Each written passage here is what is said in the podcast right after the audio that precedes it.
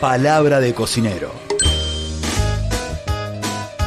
Desde la cantina del Club Almafuerte, Diego Fanti nos propone un espacio lúdico y didáctico para entender que la cocina es un lugar para el disfrute. Qué ricas son las papas con un poco, poco, poco de tomate. Palabra de cocinero. Encendiendo la pasión por la cocina. Qué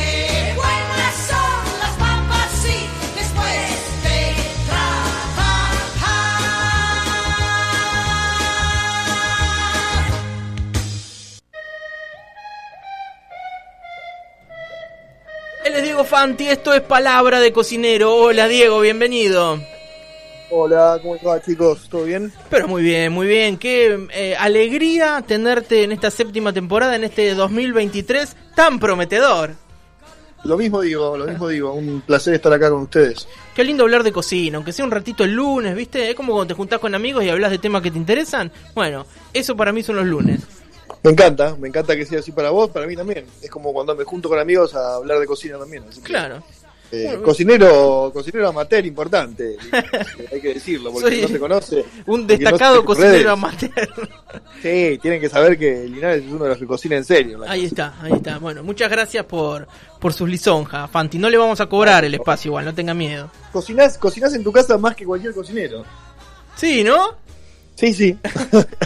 Aparte, aparte el cocinero llega a su casa y me imagino que no quiere ni hacer unos tallarines en dos minutos, ¿no? Y Como- no, aparte, Eso. a la noche estamos cocinando siempre en Por el eso. trabajo. Eh, si cocinamos, cocinamos el fin de semana o algún almuerzo, Claro. cosas simples. Totalmente, es como yo llego a mi casa y no hablo y acá estoy hablando todo el día. ahí va, ahí va, seguro. seguro. Diego, bueno, le contamos a la gente que por ahí no, no, no nos escuchó nunca o tal vez ya olvidó todo lo que ocurrió el año pasado por un verano tal vez un poco movido. Eh, nosotros todos los lunes hablamos sobre eh, algún aspecto de la cocina, ¿no? El año pasado hablamos de un montón de materias, ¿no? Eh, es como un índice que vamos generando y aprendemos nuevas herramientas o pulimos algunas técnicas para tener alguna herramientita más para cocinar piola en casa. Más o menos por ahí, Sí. ¿no? Sí, va por ahí, va por ahí. Pequeño, pequeñas técnicas, este, productos o, información sobre alguna, sobre algunas formas de cocinar, Sí. de preparar o sobre algunos ingredientes en particular. Pero la idea es dar, sí, un- una ayudita a alguien que, que la necesita, alguna, algún plurito así a alguien que esté buscando algo para que lo use y con ese puntapié inicial después haga su propio camino en casa, obviamente. Claro, la cocina puede ser un lugar para el disfrute, para estar cómodo, para relajarnos. Puede ser todo eso, ¿no? Porque algunas personas lo toman como un tedio y como una obligación y como ¿no? algo... Están las dos partes, porque lamentablemente tenemos que comer en casa, tenemos que comer en sí. Eh, alguien se lleva la mala tarea de, por, por- la mala tarea no, la mala suerte de por, por cómo está formada su familia o por elección, hacerse cargo de, de- de hacerlo en casa siempre y ahí Sí. sí, te puede volver tedioso, ¿no? Claro, Pero estamos en el siglo XXI, hay que dividir las tareas, hay que compartir, ¿no? eso. si uno cocina y tiene a alguien que está cocinando al lado, alguien lava, el otro mira, el otro ayuda y qué sé yo, Obvio. puede volver algo más interesante. Un poquito de música, una copita de vino. Claro, exacto, exacto. Y no mucho vino, porque si no cuando se termina de comer y mucho vino, los platos no los lava nadie. Eso es cierto. rompe, pero bueno. Eso es cierto. Pero bueno, son eh, eh, como el lado B de la cocina, que no Sí. lo vamos a ventilar a, a esta hora. No, no, no, por favor. Diego, hoy vamos a hablar de salsas de tomate. La salsa de tomate como la, la salsa número uno, ¿no? Es la que mm, por lo general le gusta a todo el mundo, la que todos más o menos tenemos una recetita, la que se puede comprar eh, adentro de un sachet, una cosa horrible en el supermercado, la podemos hacer mal o bien, pero la salsa de tomate la manejamos más o menos todos, ¿no? Y es una de las primeras que se aprende a cocinar en casa cuando estamos solos. Sí, Eh, es una de las más eh, bastardeadas en ese sentido, como bien vos dijiste. claro. Eh, ya sea de roticería, de fábrica de pastas, eh, de sachet, de PET o de lata, la salsa de tomate está en todos lados. Eh, entre las salsas madre, digamos, es la, es la más, es la más nueva, es la más vieja en cuanto a aparecer en los recetarios. Eh, eso es porque, bueno, el tomate ya sabemos viene de América y hasta que los europeos lo adoptaron y lo usaron y lo aprendieron a querer, eh, pasó, pasó mucho tiempo, incluso en Italia Claro. eh, en, donde, en donde recién se empezó a querer esta salsa a fines del 700, probablemente en el sur, cerca de Nápoli o alrededor de Nápoli. Mm, aparecen las primeras recetas con que hacer una salsa para acompañar la pasta, ¿no? Cuando hablamos de salsa de tomate, le decimos pomodoro, claro. eh, le decimos pumarola en realidad. Pumarola. El dialecto napolitano para la palabra pomodoro, que eh, significa fruta de oro, eh, etimológicamente en latín, hay dos formas de hablar de frutos en latín, fructus y pomo. Eh, mm, en sí no sé exactamente cuál es la diferencia, me parece que fructus se refiere a, a lo fructífero, algo que, algo que da los frutos, y el pomo en cambio en latín es esa fruta con pepitas, la manzana, el tomate, la frutilla, todas esas frutas que tenían sus semillitas adentro. La fruta de oro para los italianos es el pomodoro, Eh, es el tomate, y en dialecto napolitano, pumarola. Mirá, qué Eh, interesante. Bueno, nada más. bueno, no sé, a algunos no les gusta el tomate, para mí es gente muy extraña. Pero qué noble es el tomate, qué rico, es fresco, qué rico cocinado, qué rico quemado, qué rico en conserva, deshidratado. eh, no Sí. sé, de, de forma. Ah, El tomate es grandioso. Muy versátil y para, para mucha gente la, la fruta por antonomasia, ¿no? Eso. La, la, la verdura, Sí, perdón, porque en realidad es una fruta. Claro. La verdura por antonomasia, ¿no? Para Totalmente. muchos chicos acá en Argentina, eh, tomate y lechuga, ¿no? Sí, sí, sí. Capaz que no, No, comen pero- ninguna otra verdura, comen papa nada más y tomate. Sí, sí, el tomate está. No, pero hablando de, de cosas de, de cosas que en la verdulería compramos y las comemos crudas, ¿no? ¿Sí? Tomate, lechuga y algunos ni siquiera cebolla, pero para mucha para mucha gente forma parte del pequeño recetario de- de verdura, de fruta, de verdura para comer cruda, ¿no? Sin duda, sin duda. Gran salvador de, de cualquier comida, un tomate partido al medio, ¿no? Tomate partido de- en medio con orégano y sal, Eso. un chorrito de vinagre, si es bueno mejor, Y una milanesa, y ya está. tremendo, un bife. Pero exacto. Bueno, la salsa eh, exige procesar ese tomate, ¿no? Eh, realizarle ciertas cuestiones para que se convierta en una salsa. Y, ahí me parece que, que está la clave, ¿no? En, en cómo llevamos adelante esa técnica para que esa fruta de oro se convierta en una salsa eh, exquisita. Sí, correcto, que acompaña cualquier salsa, pero otras cosas también. Eh, ¿te acuer- ¿Se acuerdan? El año pasado hablamos de salsas madres. La salsa de tomate, la salsa pomodoro, es una de las salsas madres que tiene sus derivadas, sus, sus muchas derivadas, ¿no? Eh, así que aprender a hacer una buena salsa de tomate para tenerla de base eh, en cualquier restaurante eh, es imprescindible. Para cualquier cocinero es una materia sí o sí que hay que pasar en cualquier escuela. Claro. Eh, eh, hacer una buena salsa de tomate. De ahí se derivan un montón. a ver, el ketchup sería una salsa derivada de la Ah, salsa de claro. tomate Y lo sí. queremos si lo queremos así. Eh, la salsa cóctel etcétera etcétera. Hay un montón. Eh, la salsa mixta como le decimos acá o, o la o esa que o la salsa rosa la que Sí. se mezcla con crema la que se mezcla con salsa blanca digamos. Sí. un montón. Eh, así que no no hay que hay que saber hacerla para cocinar. Todos tenemos una receta. Algunos más fácil algunos más difícil algunos con más o menos procedimientos. Hay muchos mitos acerca de la salsa eh, hay mucho hay muchas verdades hay muchos Sí. mitos de estos que son verdades hay muchos que son medio bolazo Eh, pero bueno en sí eh, para empezar digamos a hablar digamos que la materia prima el tomate El tomate. Digo yo. el tomate lo podemos comprar fresco o en lata Claro. el tomate Sí. eh, esos que vienen en sachet, los que vienen en bolsitas, en cosas, ya no es No. tomate en conserva, sino que es una especie de puré, de salsa de o lo que sea, ya con, con demasiados agregados a mi gusto Sí. como base para hacer una salsa. Eh, amigo, digo que lo decís, que me gusta cocinar. eh, yo siempre.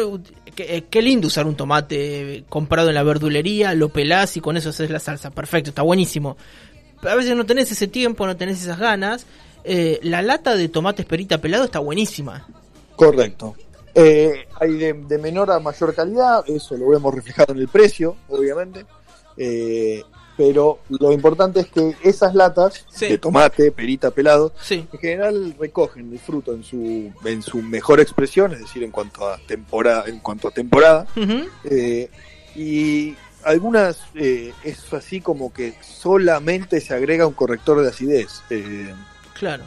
se levanta un poquito el, el- el- se baja o se levanta el pH un poquito para ayudar a la conservación, pero en sí ya lo hablamos la- el año pasado también, cuando hablábamos conservas y de latas, que la conserva en lata es, es algo bastante bueno y dentro de todo, en general, eh, no muy, no muy tocado por la industria alimenticia.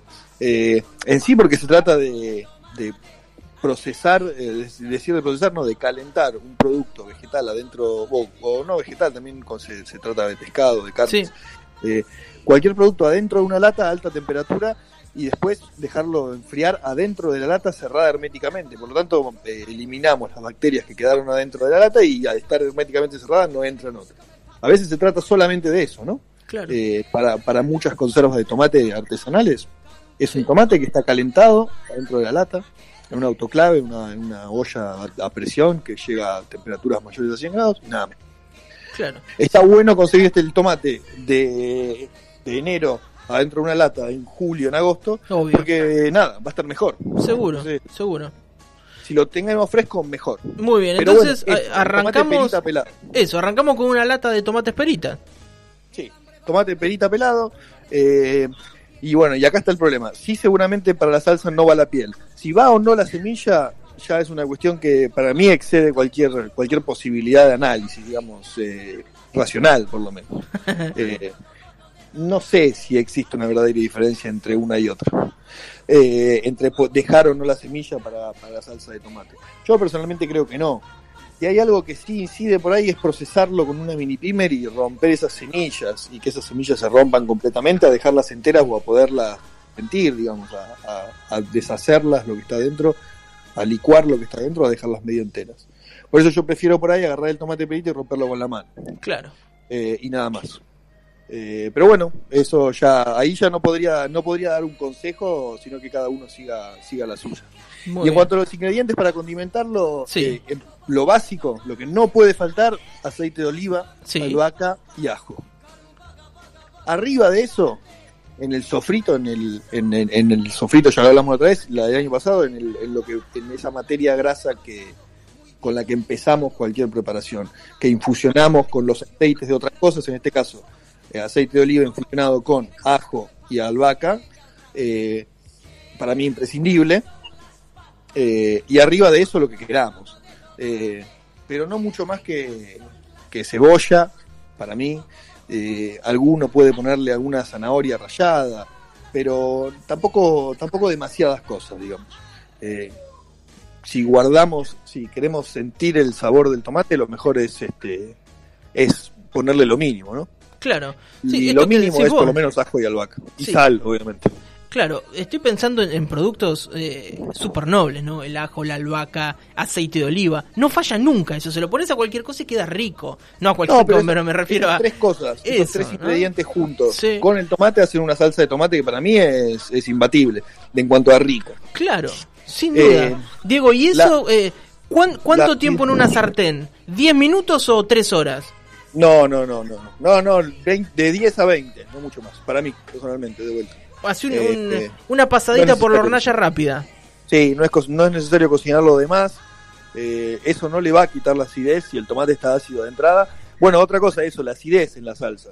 Eh, el tomate es una es un producto, es una fruta, es una verdura ácida. Sí, claro. Eh, no vamos a poder esconder el hecho de que es ácida estando cruda, cocinándolo. Lo vamos a poder suavizar, lo vamos a poder matizar.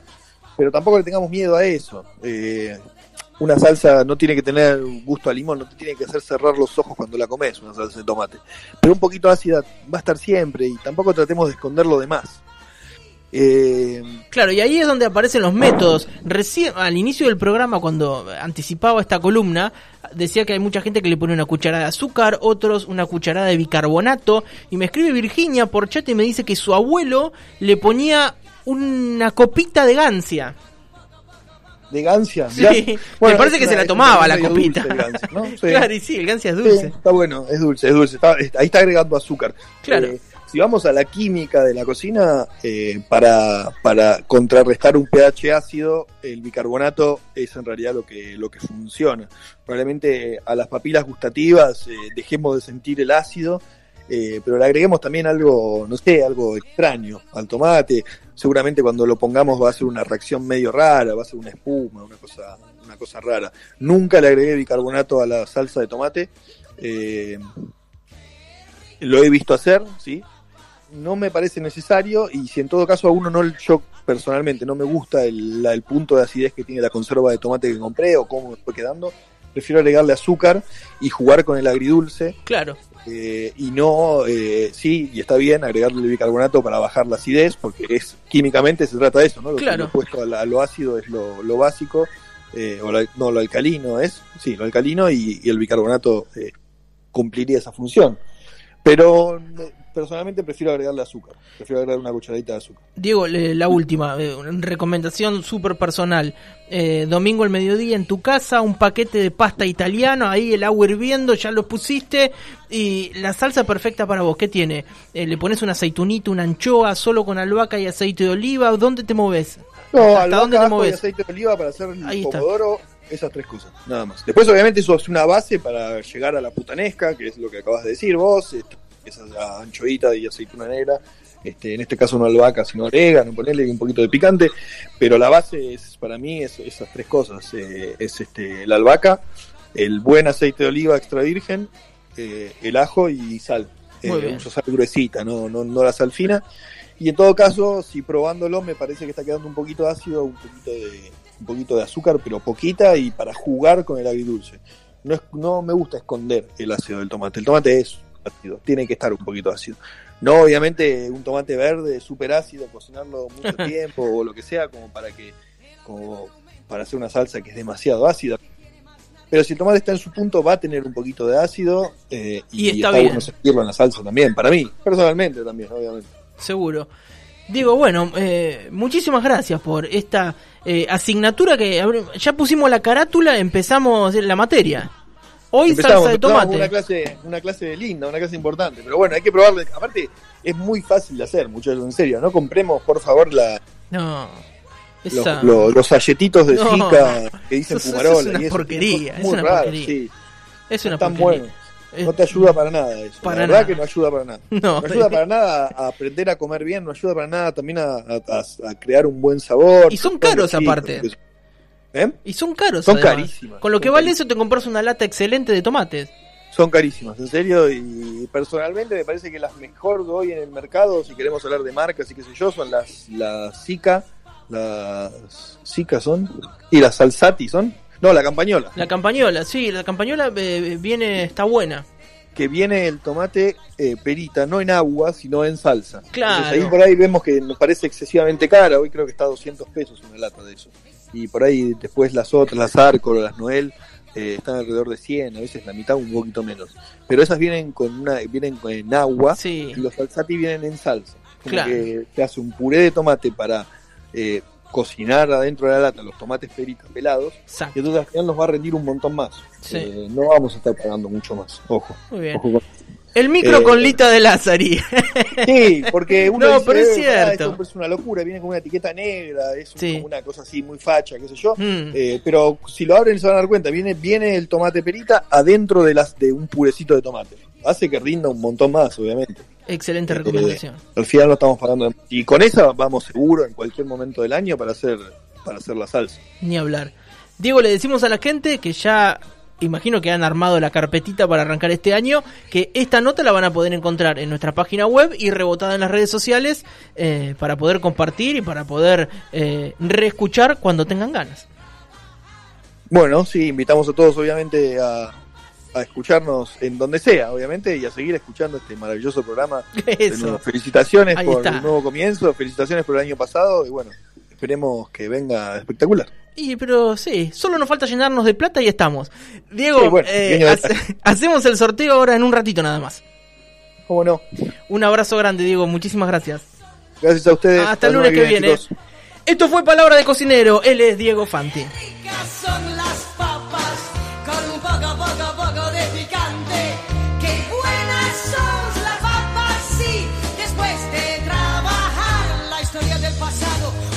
Nos ha enseñado que un pueblo ha tomado forma revolución. Razón por la que somos esa nación famosa. Queremos comer papas, que venga otra ración.